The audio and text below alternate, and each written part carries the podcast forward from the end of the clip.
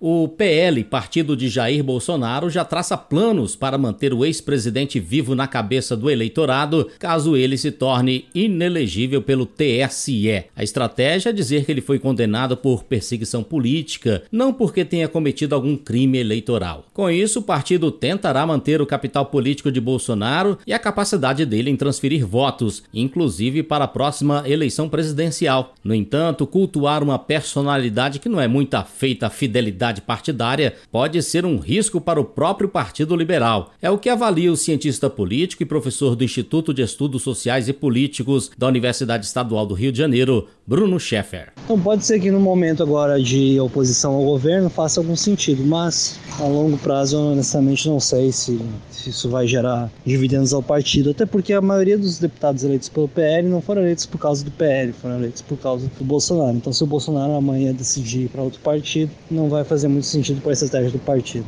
O culto à personalidade é uma estratégia utilizada em regimes totalitários, mas também em democracias. Na nova república, Bolsonaro e Lula são os que mais trabalham as imagens de forma estratégica para manterem-se na cabeça e no imaginário do eleitor. Para Bruno Scheffer, um dos pontos que diferencia os dois políticos é justamente o histórico partidário. Porque em qualquer campanha majoritária vai existir, de algum modo, um apelo à personalidade, personalismo, mas enquanto um construiu um partido que tem mais de 40 anos, o outro não conseguiu nem fundar o seu partido com a máquina governamental. Então é difícil comparar os dois nesse quesito. O julgamento que pode condenar Jair Bolsonaro está marcado pelo Tribunal Superior Eleitoral para o dia 22 de junho. A acusação é de abuso de poder por conta da reunião com embaixadores, convocada pelo então presidente da República para desqualificar o sistema eleitoral brasileiro. Agência Rádio Web, produção e reportagem, Alain Barbosa.